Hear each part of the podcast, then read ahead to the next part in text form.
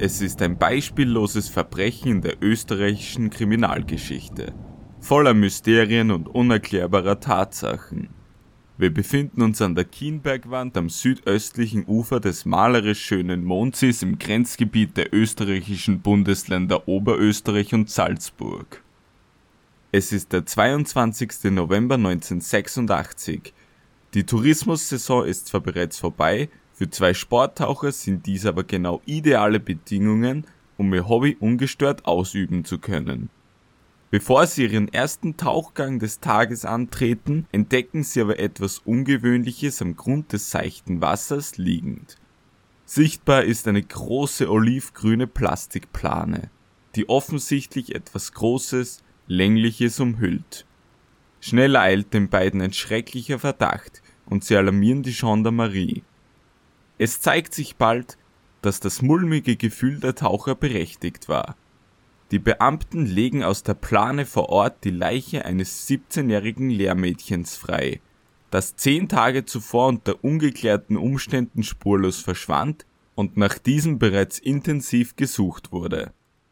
Sie wurde geschlagen und auf unkonventionelle Weise erwürgt. Der Mord geschah nur höchstens zwei Stunden nach dem vermuteten Zeitpunkt ihres Verschwindens. Bevor sie im späteren Fundort im Mondsee versenkt wurde, war sie außerdem für ein paar Tage in einem Lagerraum zwischengelagert worden. Beim Auffinden ist der Unterleib der jungen Dame außerdem freigelegt, was ein sexuelles Motiv des Täters vermuten lässt.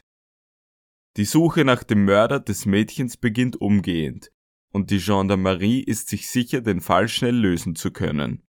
Nach der Reihe scheiden aber sämtliche Verdächtige als potenzielle Täter aus, darunter auch ihr Freund, der ein wasserdichtes Alibi vorweisen kann. Mehrere Schlüsselfragen zur Tat können mangels Spuren und Zeugen nicht beantwortet werden. Dies betrifft sowohl den Verschwindeort, Tatort, Lagerort und natürlich ultimativ den Täter, der das Mädchen auf dem Gewissen hat. Obendrein werden diverse Ungereimtheiten und Unerklärlichkeiten ermittelt, wobei bis heute nicht geklärt ist, ob manche davon ein Puzzleteil zur Lösung dieses spektakulären Kapitalverbrechens sind oder nicht. Das bekannteste Cold Case der Alpenrepublik hielt für Monate das gesamte Land in Atem und beschäftigt die Region um den Schauplatz des Verbrechens bis zum heutigen Tage. Dies ist die Geschichte des mysteriösesten Mordfalls der österreichischen Kriminalgeschichte, bei dem nichts wirklich in sich zu passen scheint und wirklich jeder der Täter sein kann. Unabhängig ob ungelöst oder unfassbar, Mordio präsentiert die mysteriösesten Mordfälle aller Zeiten. In der heutigen Ausgabe Martina Posch Mysterium am Mondsee. Martina Claudia Posch wurde am 16. Oktober 1969 in Linz, der Landeshauptstadt des österreichischen Bundeslandes Oberösterreich, geboren.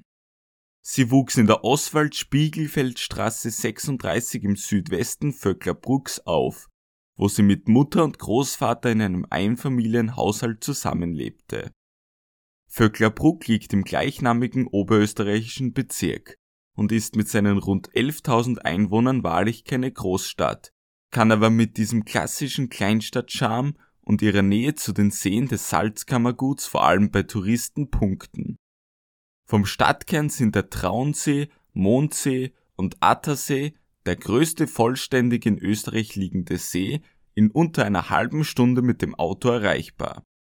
Auch durch ihre zahlreichen Einkaufsmöglichkeiten sowie als Standort diverser Schulen stellt Vöcklerbruck das Zentrum eines wichtigen oberösterreichischen Wirtschaftsraumes dar, nämlich der Vöcklerbruck-Agersenke. Martina selbst kann als normale Teenagerin beschrieben werden, die für ihr Alter bereits über einen reifen und selbstbewussten Auftritt verfügte. Sie war mittelgroß, mit schlanker Statur und trug ihr dunkelblondes Haar schulterlang. Nach Beendigung der Pflichtschule schrieb sich Martina in der Höheren Bundeslehranstalt in Neumarkt am Wallersee ein. Die Ausbildung an solch einer berufsbildenden höheren Schule dauert in der Regel fünf Jahre und an ihrem Ende steht der Erhalt der Matura, dem österreichischen Pendant zum deutschen Abitur.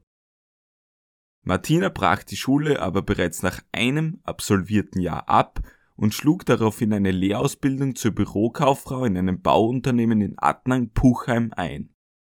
Adnang-Puchheim ist nicht nur durch die Erwähnung im berühmten Bundesbahnblues von Helmut Qualtinger bekannt, sondern mit beinahe fünfstelliger Einwohnerzahl die zweitgrößte Stadt im Bezirk Vöcklerbruck. Die Arbeitsstelle war nur wenige Kilometer von ihrem Wohnort entfernt, ergo sie musste wahrlich keine Weltreise antreten, um jeden Tag dorthin zu gelangen.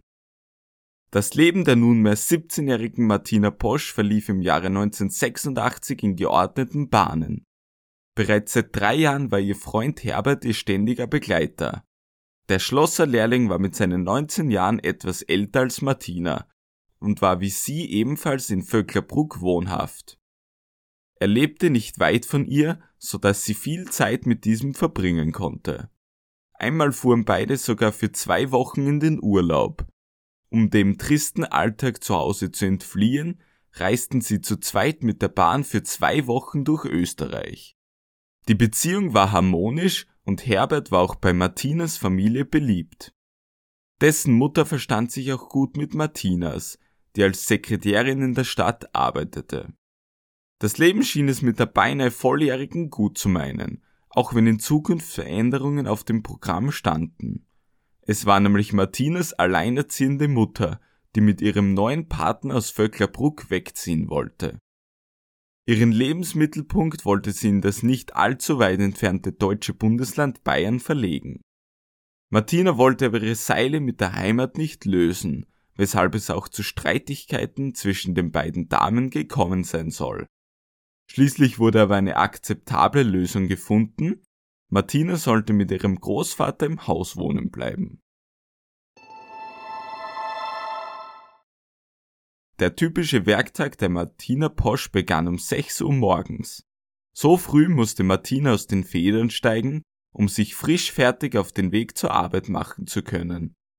Der Autobus, der sie nach Adnang-Puchheim zu ihrer Lehrstelle brachte, fuhr planmäßig um 6.42 Uhr in der Bushaltestelle Dürnauer Hof ein.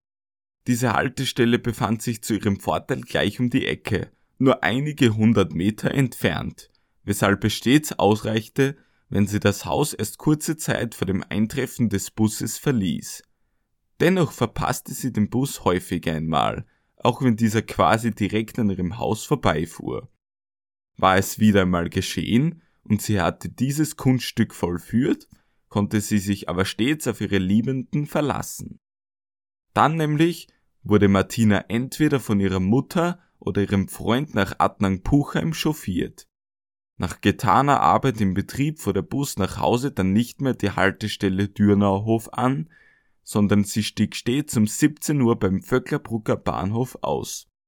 Von dort aus war es dann ein zehnminütiger Fußmarsch zum Wohnort ihres Freundes, mit dem sie dann routinemäßig den Abend verbrachte, bevor dieser sie dann wohlbehalten nach Hause brachte. Auch am Mittwoch, den 12. November 1986, sollte es genauso ablaufen.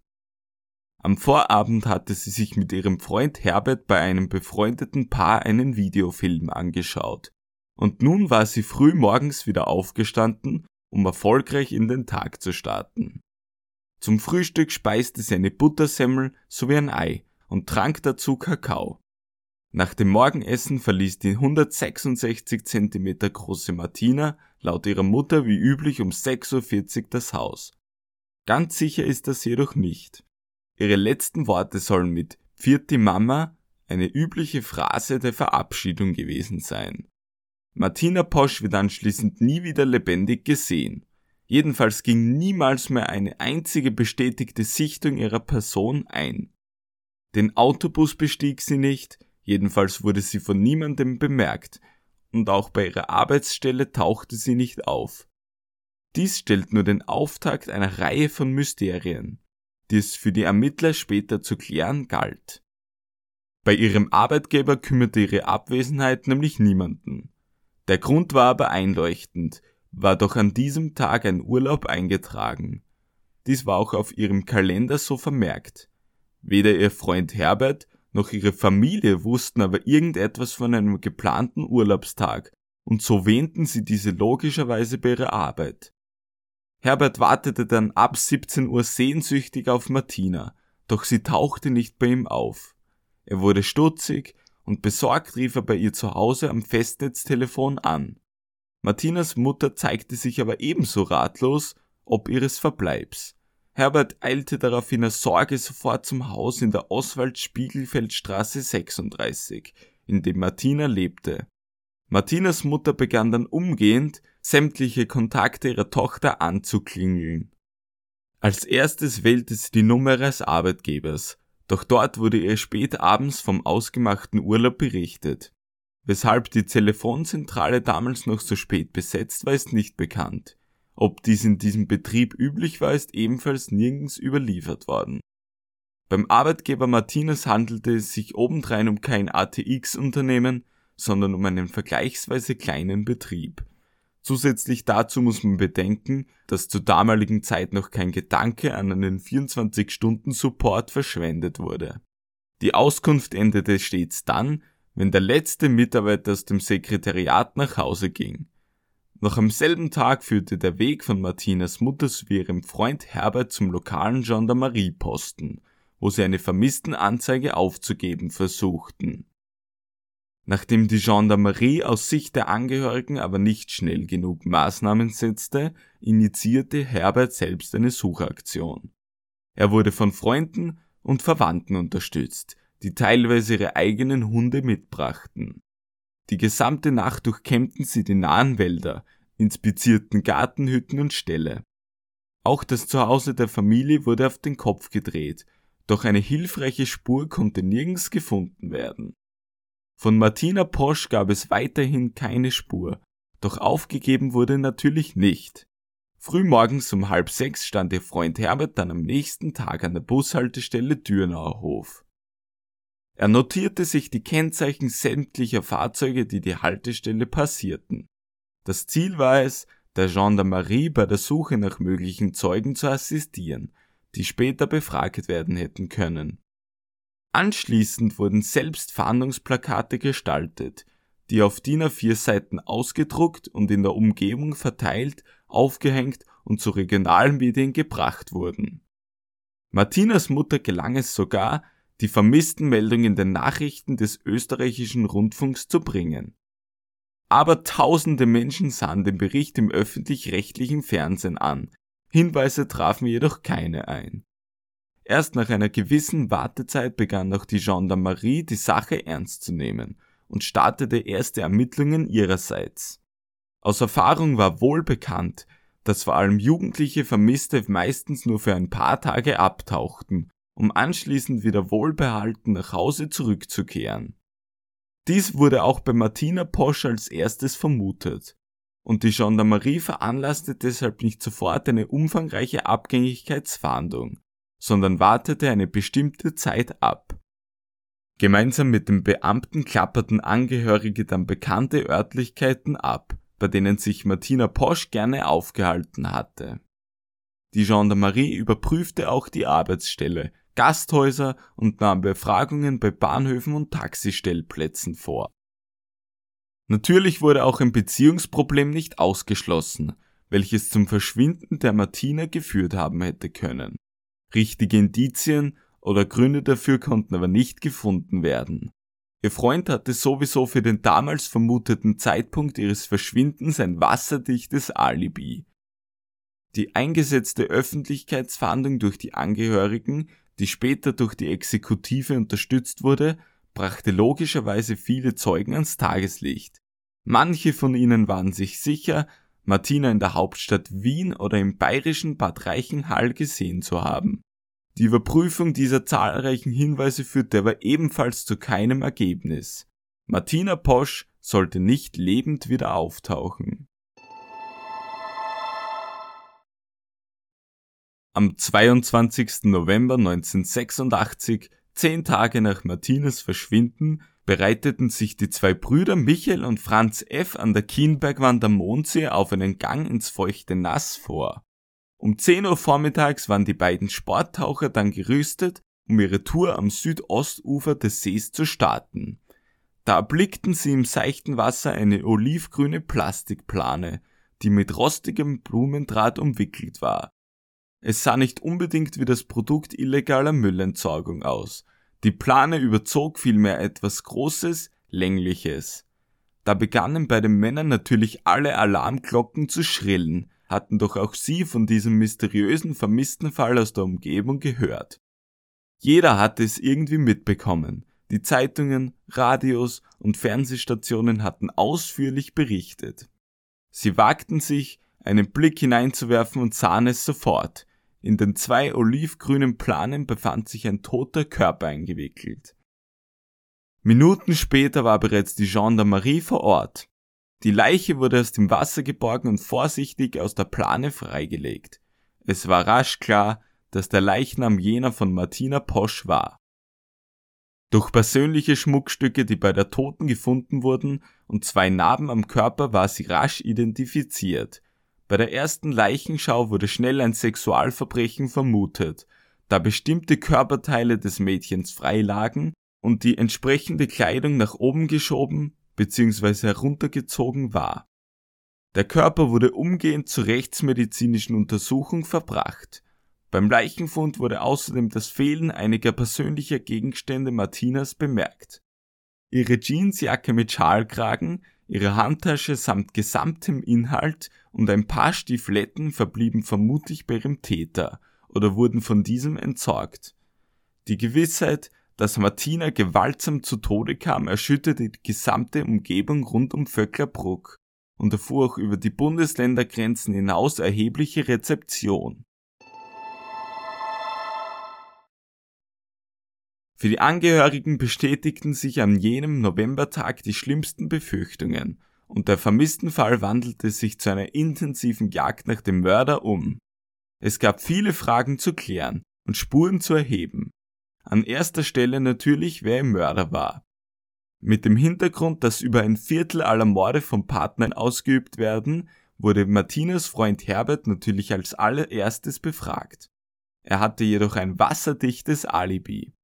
Der Lehrbub befand sich zum Zeitpunkt des Mordes gerade in der Berufsschule, wo er ein Referat zum Thema Pumpen und Rohrleitungen hielt. Zusätzlich war auch von Interesse, wie Martina überhaupt an die Stelle im Mondsee kam und warum jener Ort überhaupt ausgewählt wurde, um die Leiche zu verscharen. Die Kienbergwand befindet sich im Südosten des Gewässers und sie sowie die zugehörige Straße befinden sich bereits im Bundesland Salzburg und zählen heutzutage zum Gemeindegebiet von St. Gilgen im Flachgau. Der Mörder musste, angenommen er kam direkt aus Vöcklerbruck, den halben Mondsee umfahren, um an dieses Plätzchen zu gelangen. Außerdem hatte er auf der Fahrt zum Mondsee den Attersee passiert, der deutlich tiefer ist, also wesentlich geeigneter, um eine Leiche für immer verschwinden zu lassen.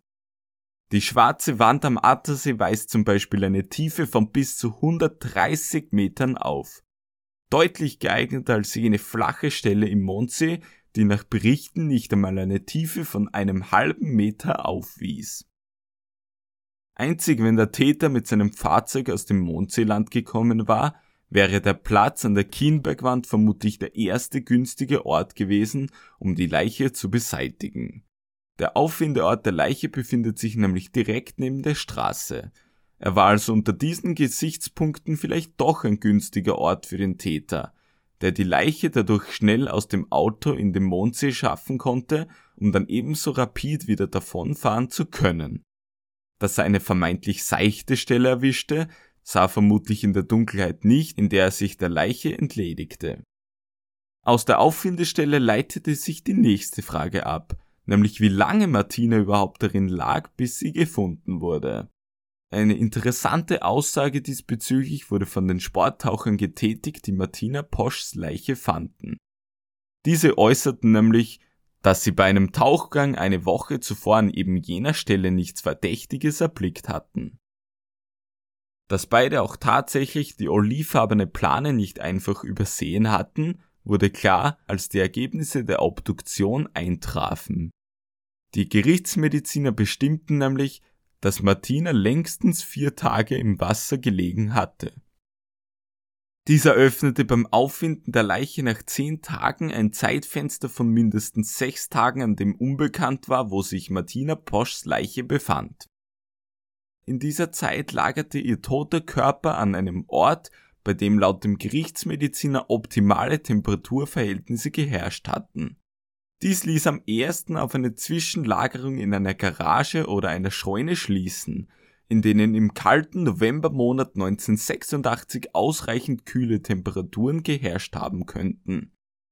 Der Obduzent konnte anhand des Mageninhalts auch den Zeitpunkt der Ermordung eingrenzen, nämlich auf längstens zwei Stunden nach dem Verlassen ihres Wohnhauses. Es konnten nämlich noch unverdaute Reste ihres Frühstücks gefunden werden, das sich Martina einverleibt hatte. Damit war klar, dass sie zwischen 6.40 und 8.40 Uhr getötet wurde.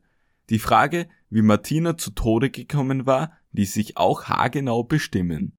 Es wurden diverse Verletzungen festgestellt, wie sich aus dem Obduktionsbericht entnehmen ließ.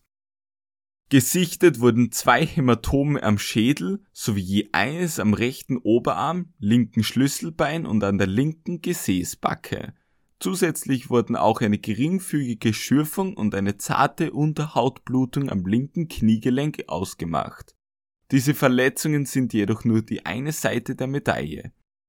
Sie entstanden vermutlich in Form von Schlägen, um das Opfer ruhig zu stellen, damit sexuelle Absichten durchgeführt werden konnten.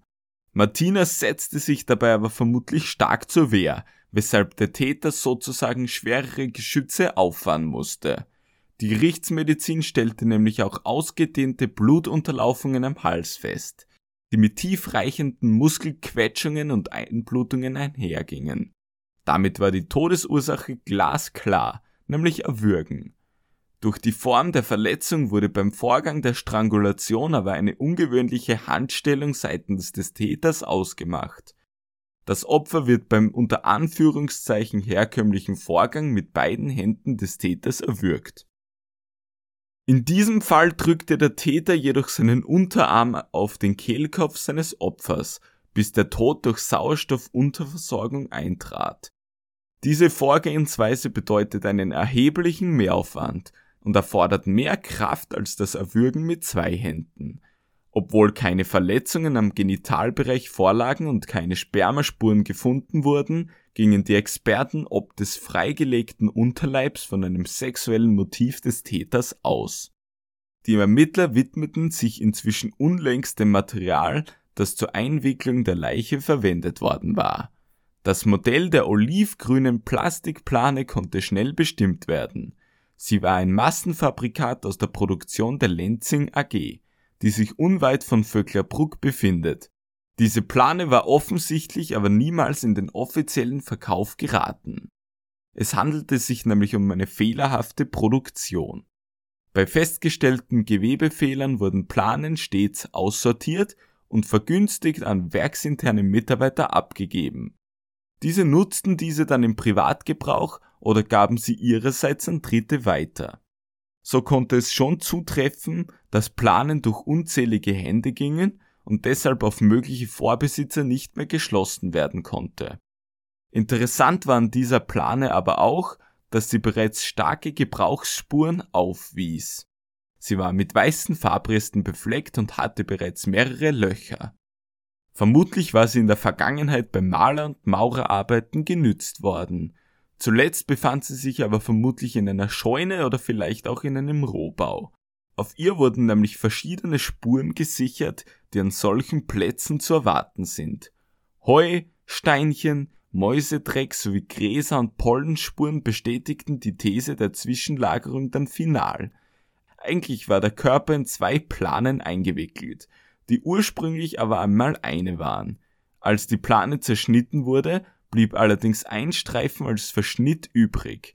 Dieser konnte nicht sichergestellt werden wurde also noch beim mutmaßlichen Täter vermutet. Um weitere Informationen zur Herkunft der Plane und ihrem Besitzer zu erhalten, wurde diese an öffentlichen Plätzen in Vöcklerbruck und Adnang-Puchheim ausgestellt. Währenddessen durchforstete man sämtliche Hütten der Umgebung, da man sich sicher war, auf die gefundenen Gräser und Pollen zu treffen. Es wurde auch eine Analyse bei einem entsprechenden Institut in Auftrag gegeben, doch die Ergebnisse halfen den Ermittlern nicht weiter, sie waren zu oberflächlich.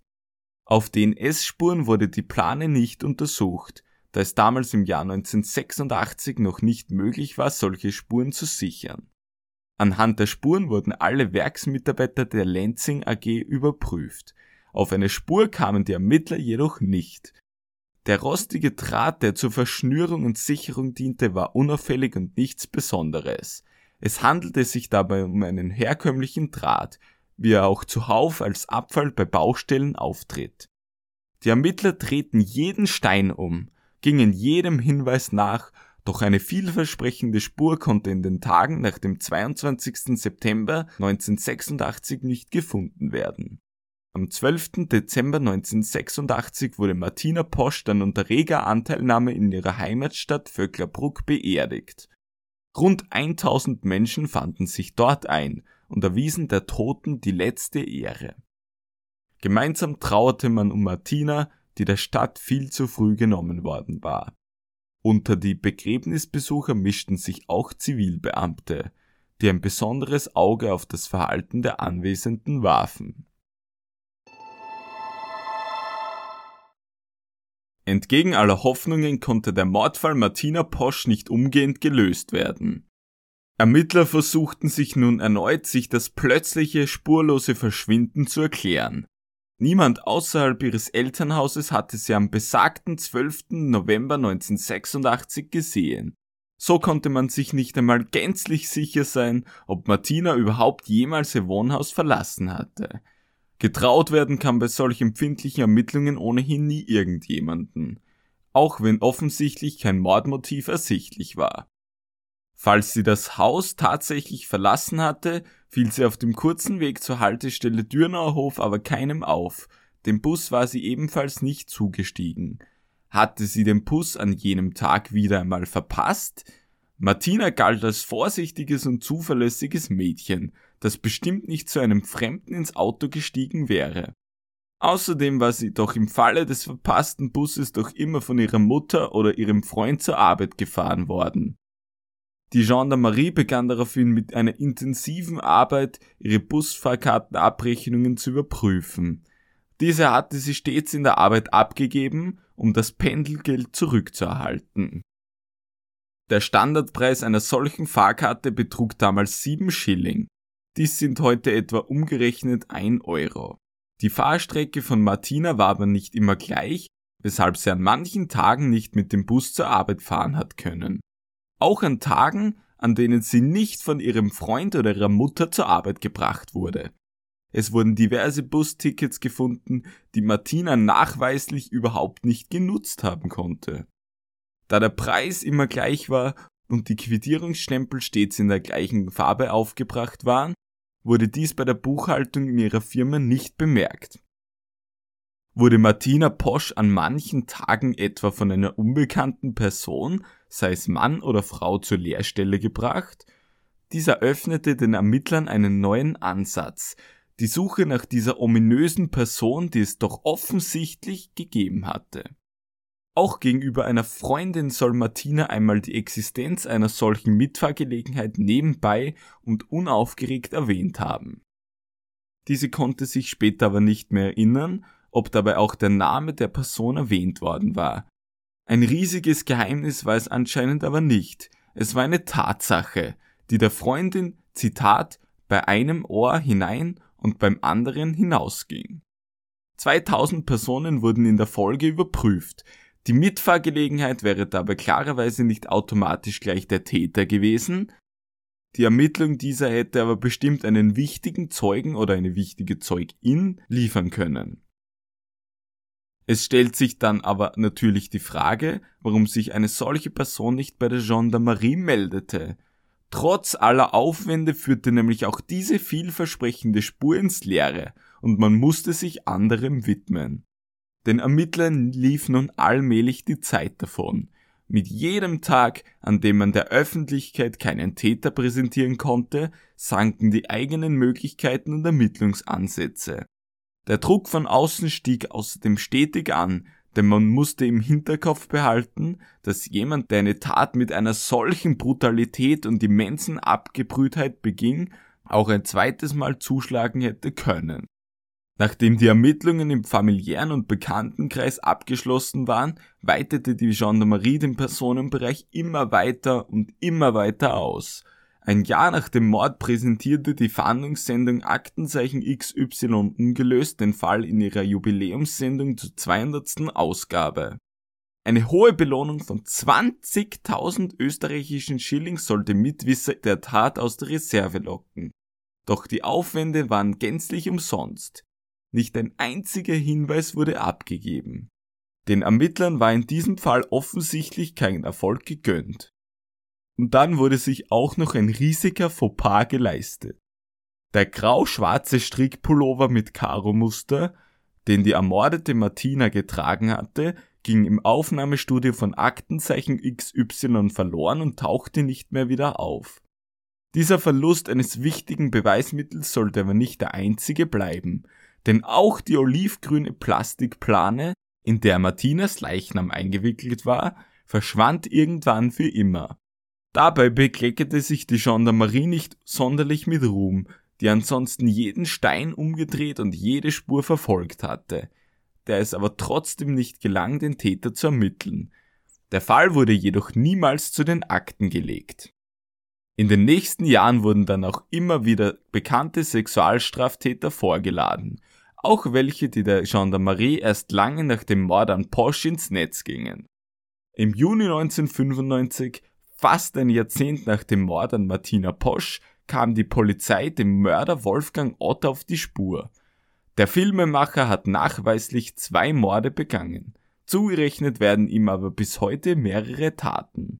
Er hielt sich auch längere Zeit in Oberösterreich auf und wurde schließlich auch in der Nähe des Attersees festgenommen der sich nicht weit vom Mondsee befindet.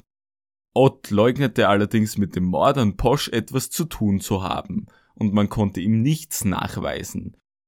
Über zehn Jahre später gelang einer erwachsenen Frau die Flucht aus einem Kellerverlies im niederösterreichischen Amstetten. Ihr Name war Elisabeth Fritzl und sie ist die Tochter des pensionierten Gastwirtes Josef Fritzl. Dieser hatte sie 24 Jahre im Keller seines Wohnhauses in Gefangenschaft gehalten und sie während dieser Zeit vielfach sexuell missbraucht und vergewaltigt. Aus diesen Sexualtaten wurden insgesamt sieben Kinder gezeugt. Das nahezu ein Vierteljahrhundert andauernde Martyrium der Elisabeth Fritzl nahm seinen Anfang im August 1984, zwei Jahre vor dem Mord an Martina Posch. Dieses Verbrechen zählt heutzutage neben der Entführung von Natascha Kampusch durch den arbeitslosen Nachrichtentechniker Wolfgang Pschiklobil und der Mordserie des sogenannten Häfenpoets Jack Unterweger ohnehin zu den bekanntesten in der Alpenrepublik. Josef Fritzl rückte aber nicht nur durch seine schier unbegreifliche Skrupellosigkeit, sondern auch durch ein bekanntes Detail in seiner Lebensgeschichte in den Fokus der Ermittlungen, das in der Öffentlichkeit erst später bekannt wurde.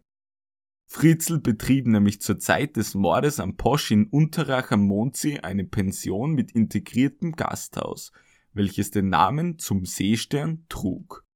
Das Gebäude steht bis heute haargenau gegenüber des damaligen Leichenfundorts. Martina Posch soll Elisabeth Fritzl außerdem sehr ähnlich gesehen haben. Wenn man Jugendfotos der beiden Mädchen miteinander vergleicht, ist eine Ähnlichkeit kaum abzustreiten. Ein konkreter Tatverdacht gegen Josef Fritzl entstand aber nie, und so war die Polizei weiterhin bestrebt, ihren Mörder zu fassen und Gerechtigkeit walten zu lassen. Im Jahr 2013 schienen die Ermittler der Lösung dann so nah zu sein wie nie zuvor. Der Gerichtsmedizin in Salzburg gelang es nämlich unter einer aufbewahrten Fingerkuppe von Martina eine männliche DNA-Mischspur zu sichern. Mit einer Eigenheit, die nur jeder eintausendste Mann in sich trägt. Vermutlich kam diese Spur im Kampfgeschehen zwischen ihr und dem Täter an diese Stelle, weshalb sich Experten ziemlich sicher sind, dass es sich hierbei um die DNA ihres Mörders handelt. Die Kriminalisten speisten daraufhin die sichergestellte DNA in die Täterdatenbank ein. Ein positives Ergebnis war jedoch Fehlanzeige. Auch ein Abgleich mit diversen Verdächtigen wurde vorgenommen, darunter auch mit der DNA des damaligen Freundes von Martina und mit jener Josef Fritzls. Dies führte aber zu keinem positiven Resultat, immerhin konnten aber diverse Männer als Täter ausgeschlossen werden. Inzwischen liegt die Ermordung der Martina Posch bereits über 30 Jahre zurück. Längst ist aus dem Fall ein Cold Case geworden. Martinas Mutter sollte im Übrigen nie erfahren, wer ihre Tochter auf dem Gewissen hat. Sie verließ wie angekündigt schließlich Österreich gegen Deutschland. Bereits sechs Monate nach den Ereignissen im November 1986 zog sie nach Bayern. Dort starb sie im Jahr 2004 an einem Herzinfarkt. Wer hat Martina Posch nun an jenem Schicksaltag des 12. November 1986 das Leben genommen? Bisher konnte diese Frage niemand mit endgültiger Gewissheit beantworten. In diesem mysteriösen Mordfall sind ohnehin unzählige Fragen bisher unbeantwortet geblieben. Auch die Frage des Mordmotivs und des endgültigen Tatorts ist unbekannt. Ergänzt werden diese durch einige Unerklärlichkeiten und Ungereimtheiten, die diesen Fall so besonders machen. Außerdem, wo sind einige von Martinas Habseligkeiten geblieben? Ihre Stifletten, Jacke oder ihre Tasche wurden nie aufgefunden. Dinge, die man üblicherweise ablegt, nachdem man ein Haus betritt. Diese gesamte Mixtur bietet somit genügend Raum für Spekulationen und Theorien des Tatgeschehens sind in der Vergangenheit genügend aufgestellt worden. Einige klingen schlüssiger als andere, dennoch beantwortet kein einziges Szenario, das ich in meiner Recherche gelesen habe, jede offene Frage gänzlich. Einige missachten gewisse Tatsachen oder die Abfolge zufälliger Ereignisse wirkt zu unrealistisch, um wahr zu sein. Ich habe mich intensiv mit existenten Theorien beschäftigt und präsentiere nun im Folgenden die für mich wahrscheinlichsten Szenarien. Es steht und fällt dabei alles mit dem Ort, an dem Martina Posch in die Hand ihres Mörders gefallen ist. Ich habe dafür vier Orte bestimmt und nach diesen gliedert sich nun auch die folgende Präsentation der Theorien. Der erste Ort des Verbrechens ist naheliegend. Martina Posch wurde laut dem Obduktionsbericht zwischen 46 und 48 getötet. Ein kurzer Zeitraum, der die möglichen Tatorte stark eingrenzt. Martina Posch verließ laut Aussagen der Mutter um 46 das elterliche Wohnhaus in der Spiegelfeldstraße. Außerhalb des Hauses wurde Martina an diesem Tag aber von keiner Menschenseele gesehen, weshalb es theoretisch auch möglich ist, dass sie in ihrem eigenen Zuhause getötet wurde. In diesem lebte sie mit Mutter und Großvater. Letzterer scheidet aber aus, da er schlichtweg gesundheitlich nicht in der Lage gewesen wäre. Somit bleibt nur noch ihre eigene Mutter als Täterin übrig und ein gerissener Staatsanwalt hätte tatsächlich nicht lange wühlen müssen, um ein passendes Tatmotiv hervorzukramen. Es gab da doch Differenzen zwischen Martina und ihrer Mutter, da diese einen Umzug nach Deutschland mit ihrem neuen Lebensgefährten plante. Über dieses Thema wurde dann auch an jenem Morgen gestritten und der Clinch endete irgendwann in einem körperlichen Handgemenge, der im Tod Martinas resultierte. Der tote Körper wurde dann einige Tage zwischengelagert, bevor er im Mondsee entsorgt wurde. Um die Gendarmerie auf eine falsche Fährte zu locken, wurde davor noch der Unterleib Martinas freigemacht, so dass seitens der Beamten ein Sexualmord vermutet werden würde. Ob diese einfache Meinungsverschiedenheit ein Motiv für einen grausamen Mord durch Erwürgen des Gegenübers darstellen kann, obliegt in diesem Podcast einzig dem Zuhörer. Eine solche Diskrepanz stellt aber vermutlich kein unüberwindbares Hindernis dar, das nur durch einen Mord seitens der Mutter beseitigt werden hätte können. Immerhin war in Planung, dass Martina mit ihrem Großvater weiterhin im Haus hätte wohnen bleiben können.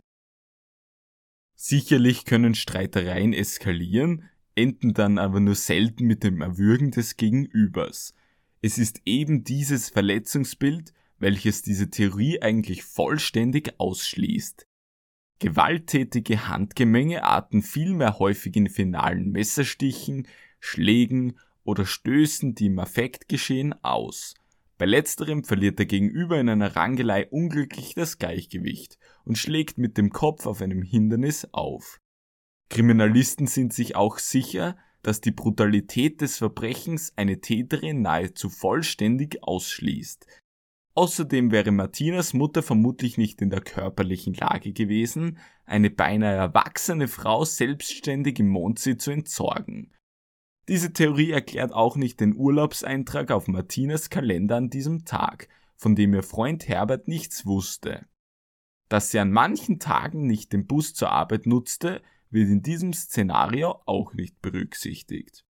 Das Haus wurde übrigens vom Kriminaldienst umfangreich untersucht und es konnten keine Spuren gefunden werden, die diese Theorie auch nur im Ansatz bestätigen würden. Verlässt man nun das Mordgeschehen in den eigenen vier Wänden und geht davon aus, dass Martina Poschs Weg an diesem Tag aus dem elterlichen Wohnhaus hinaus in die freie Welt ging, führt dies zum nächsten möglichen Ort ihres Verschwindens, die Wegstrecke zwischen ihrem Wohnhaus und der Bushaltestelle Dürnauer Hof ist zwar kurz, die Begegnung mit ihrem Mörder hätte aber auch dort stattfinden können. Ein Zufallstäter streifte auf der Suche nach einem geeigneten Opfer früh morgens durch die Straßen und traf so auf Martina Posch. Möglicherweise hatte sie der Täter auch tags zuvor entdeckt, war ihr wie auch immer nach Hause gefolgt und lauerte ihn nun vor ihrem Haus auf. Er nutzte dann die optimale Gelegenheit und zerrte sie in sein Fahrzeug, um darin seine sexuellen Gelüste an ihr auszuleben. Dies erklärt zwar, weshalb Posch von keinem Menschen gesehen wurde, vermutlich wäre Poschs Reaktion auf den Entführungsversuch ihres Täters aber akustisch hörbar gewesen.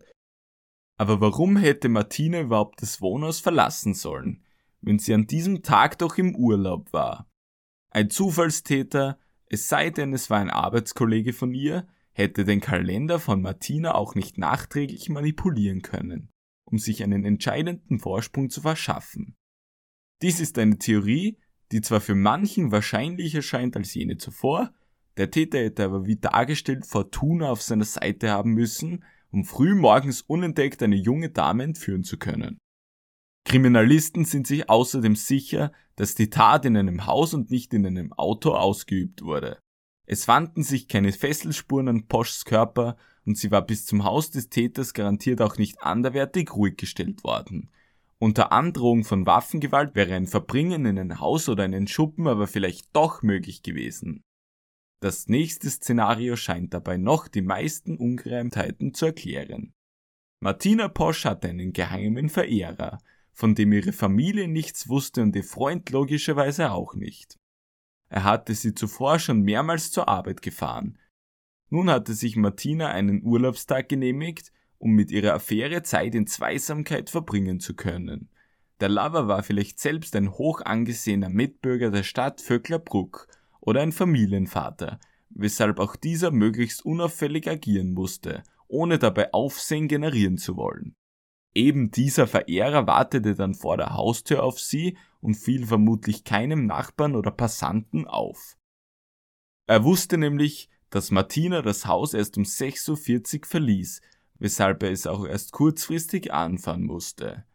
Diese versuchte gegenüber der Familie den Schein zu wahren und verließ deshalb das Wohnhaus zur üblichen Zeit, um alle im Glauben zu lassen, sie würde die Arbeit aufsuchen wollen.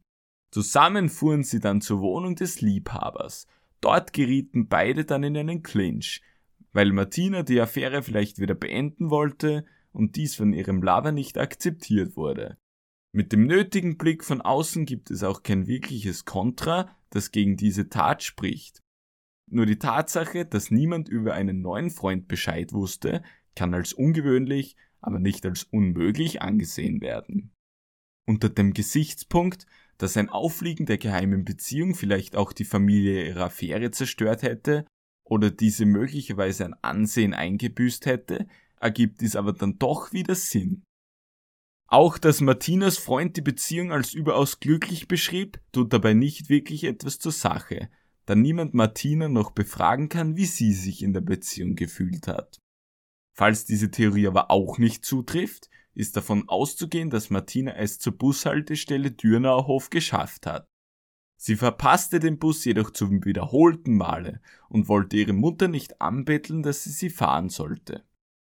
Außerdem wusste sie, dass ihr Freund keine Zeit hatte, woraufhin sie in ihrer hilflosen Situation von einem Zufallstäter angesprochen wurde, der ihr anbot, sie mitzunehmen. Bei dieser Theorie finden sich trotz anfänglicher Logik genügend Kontraargumente. Martina wäre vermutlich von zuvor passierenden Fahrzeugen gesehen worden. Außerdem finden sich bei dieser Theorie keine Gründe dafür, weshalb Martina das Haus an ihrem Urlaubstag so früh verlassen hatte und mit wem sie die Male mitgefahren war, bei denen sie nicht den Bus genutzt hatte. Die beiden letzten Ausschlussfakten lassen sich aber entkräften, wenn man davon ausgeht, dass ein Arbeitskollege anhielt, der eben dieser Autofahrer war, der Martina beim Verpassen des Busses öfters mitgenommen hatte. Dieser Arbeitskollege hätte übrigens im Nachhinein den Kalender manipulieren können. Die Frage ist jedoch, ob das nicht wirkungslos geblieben wäre, wenn niemand auf ihrer Arbeitsstelle über den Urlaub ihrerseits informiert gewesen war. Selbst in den 1980ern musste man doch als Angestellter zuvor einen Urlaubsantrag stellen, bevor man einen freien Tag in Anspruch nehmen konnte. Dann wurde für einen ein Ersatz organisiert, beziehungsweise die Aufgaben wurden zur Kompensierung an mehrere Mitarbeiter verteilt. Man konnte nicht einfach einen Urlaub auf seinem Kalender eintragen und dann einfach nicht erscheinen. Eine nachträgliche Manipulation erscheint unter diesen Gesichtspunkten unrealistisch und hätte ihr Ziel mit Sicherheit verfehlt, nämlich einen Vorsprung gegenüber den Ermittlern herauszuholen. Im Übrigen kann auch der hypothetische, geheime Verehrer, für den sich Martina vielleicht ihren Urlaub genommen hatte, sie auch von der Bushaltestelle mitgenommen haben. Bei der Bushaltestelle oder auf dem Weg dorthin wäre sie aber vermutlich von irgendjemandem gesehen worden. Der letzte Ort, der den Verschwindeort darstellen kann und zugleich als Tatort geeignet wäre, ist das Haus oder die Wohnung eines geheimen Bekannten, den Martina an jenem Tag aufsuchen wollte. Diese Theorie orientiert sich wieder am ominösen Verehrer, für den sich Martina den Urlaubstag genommen hatte. Dieser Lover lebte vielleicht in der unmittelbaren Nachbarschaft, so dass Martina auf dem Weg dorthin von keinem gesehen wurde. Dieses Szenario ist aber keine wirkliche Erklärung für die nicht angetretenen Busfahrten zur Arbeit in der Vergangenheit. Außerdem soll ihre Beziehung zu ihrem Freund idyllisch gewesen sein. Auf das Nachtatverhalten des Täters kann meinerseits eigentlich kaum eingegangen werden. Eine tagelange Lagerung in einem Heustall oder einer Garage hätte wahrscheinlich ohnehin nicht durch jeden durchgeführt werden können, da mit Sicherheit nicht jeder über den Zugriff auf einen solchen Lagerraum verfügte. Da aber nicht bekannt ist, welche Akteure einen solchen Zugang besaßen, kann ich aus meiner Sicht anhand der Lagerung des Leichnams die Wahrscheinlichkeit einer der Szenarien anhand dieses Punktes weder steigern noch schmälern. Somit stellt sich die Frage, ob eine dieser Theorien zutrifft oder ob es ein anderes Szenario gab, durch das Martina Posch zu Tode kam. Ermittler versuchen noch immer händeringend, dies aufzuklären.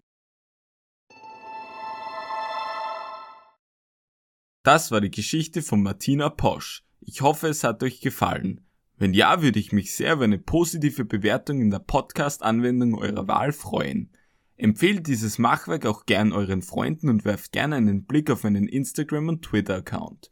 Der Username ist atmodiacrime. Die entsprechenden Links dazu könnt ihr aber auch der Beschreibung entnehmen. Dort könnt ihr auch gern Verbesserungsvorschläge hinterlassen und euer Feedback würde diesem noch jungen Projekt sehr weiterhelfen. Der mysteriöse Mordfall Martina Posch ist für mich als Österreicher etwas ganz Besonderes. Zugleich ist natürlich der derzeitige Status quo äußerst unbefriedigend und ich zweifle stark daran, dass dieses Verbrechen doch nochmal aufgeklärt werden kann. Aber es besteht immer die Hoffnung auf den sogenannten Kommissar Zufall. Die Leitquelle dieses Podcasts ist das spannende Buch Mysteriöse Kriminalfälle aus Österreich von Norbert Bleichinger, in dem einer der fünf vorgestellten Frauenmorde eben jener an Martina Posch ist. Sein Buch und natürlich auch meine restlichen Quellen finden sich zusammen mit den Aufnahmen zum Fall in einem Post zu Martina Posch auf meiner Instagram-Seite. Das soll's gewesen sein. Ich wünsche euch noch einen sicheren Tag und wir hören uns demnächst, wenn's wieder heißt Mordio präsentiert die mysteriösesten Mordfälle aller Zeiten.